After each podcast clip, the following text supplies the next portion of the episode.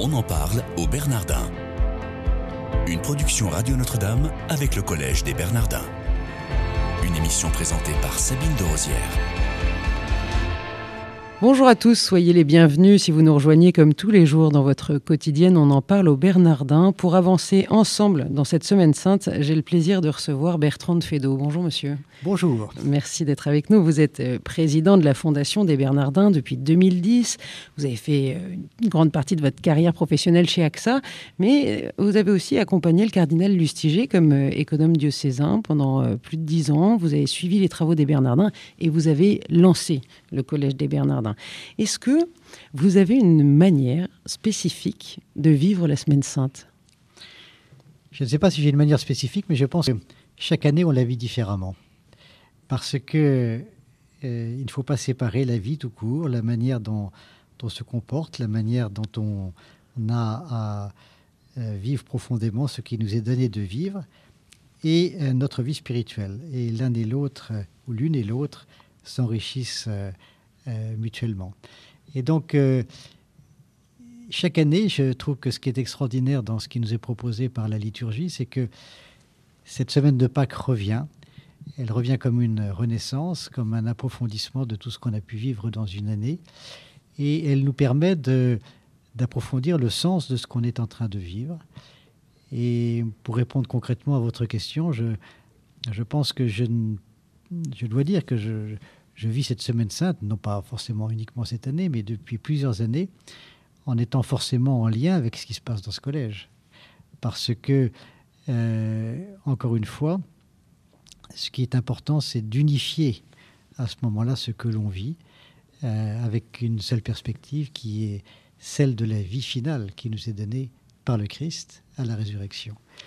Et comme ce collège, il est entièrement centré sur l'homme, je crois que nous vivons dans un contexte privilégié dans lequel nous sommes invités à regarder à tout instant, et plus encore dans la période euh, de la semaine sainte, les hommes, les femmes qui sont autour de nous, et d'essayer de mieux comprendre en quoi ils sont l'image du Christ.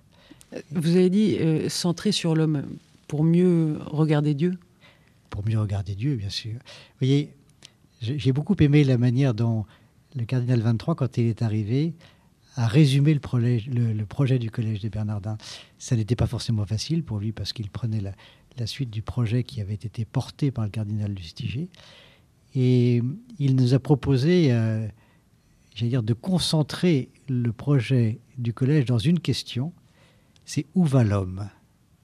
Et cette question est tellement juste par rapport à ce qui se prépare, par rapport à ce que nous voyons se développer sous nos yeux, ce qui s'étudie euh, tous les jours dans les départements de recherche du collège, ce qui s'enseigne, ce qui s'échange dans les activités artistiques, tout ça est centré sur l'homme. Il n'y a pas de doute que cette période de, Pâques, cette période de la Passion, cette période euh, où nous sommes centrés sur cette parole d'évangile essentielle qui est Voici l'homme, hein, qui nous est montré comme le Christ souffrant, eh bien tout ça ordonne ce que nous faisons au quotidien, lui donne un sens, euh, établit des priorités et nous invite à regarder différemment ceux qui sont euh, autour de nous et, qui euh, sont à chaque fois des, rencontres qui nous sont données. Bertrand de Fédot, pourquoi est-ce que vous laissez de la place pour Dieu dans votre vie? Parce que c'est lui qui l'apprend. Hein. je, pense que ce qui est important, c'est de se laisser modeler. J'aime beaucoup cette, cette image euh, euh, de la Bible, euh, nous sommes l'argile et tu es le potier. Hein. si, nous, si simplement nous pouvions être une argile assez souple, assez purifiée, qu'elle puisse prendre la forme de ses mains, qu'elle puisse être utile, qu'elle puisse rendre service à ce monde qui est un monde incarné, un monde créé. Voilà, donc ce que l'on peut souhaiter, c'est qu'ils prennent la plus grande place possible. Et avoir la foi, quelle définition vous en donneriez? C'est une question qui est difficile parce que je pense que euh, la foi est un, est un travail quotidien. On, ne l'a pas.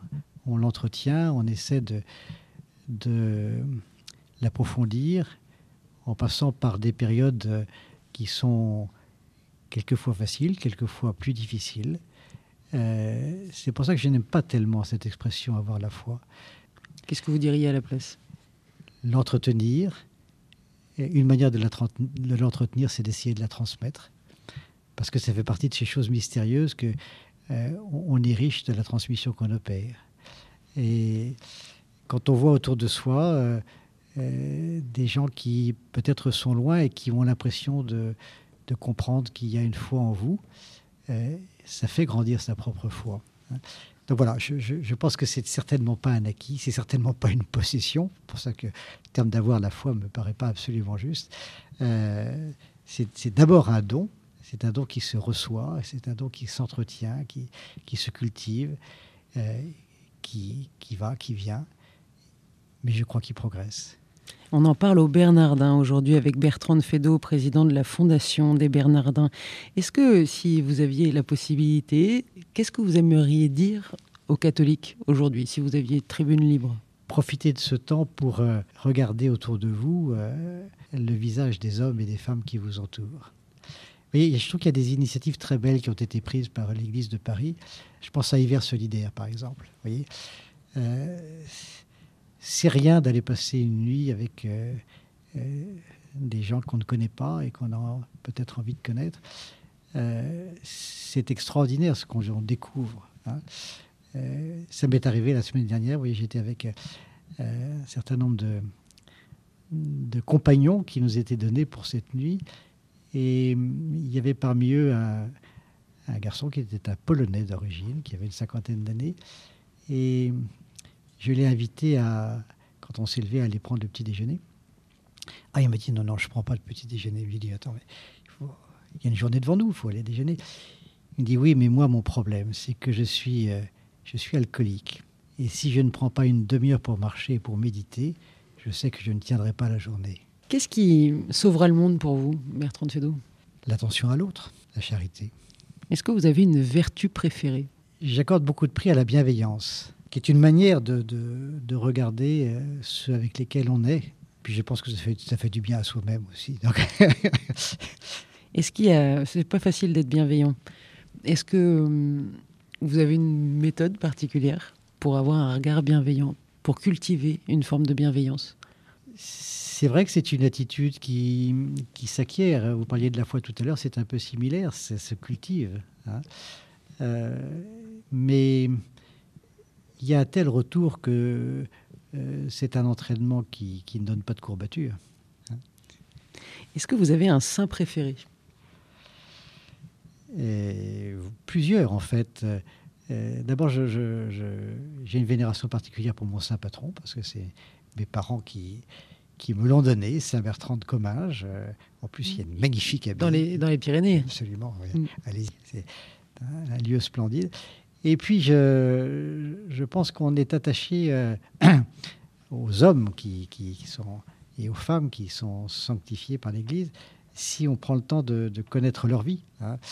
Euh, il y en a que je connais un peu moins mal que les autres, c'est Saint Bernard, par exemple, parce que on ne peut pas avoir consacré dix ans de sa vie au Bernardin sans, sans avoir lu, euh, compris, essayé de vivre avec euh, cet homme que, que, je crois connaître un peu moins mal que d'autres.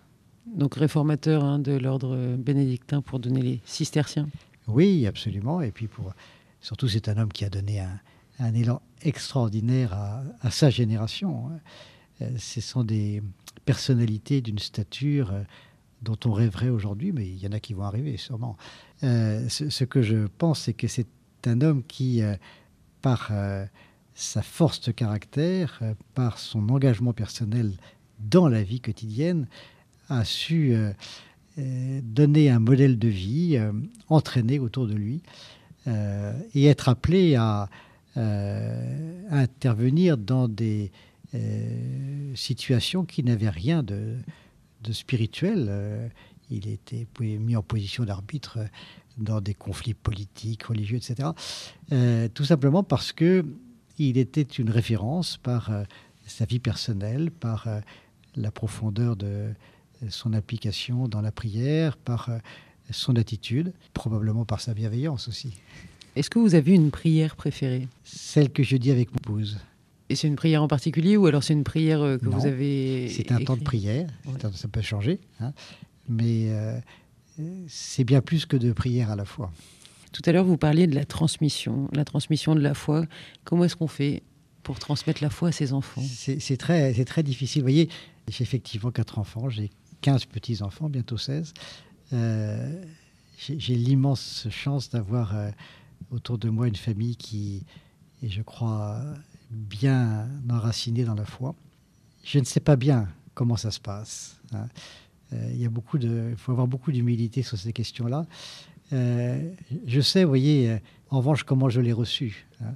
Et il me remontait, vous voyez, un, souvenir qui, touche à la Semaine Sainte, et j'étais encore enfant à ce moment-là.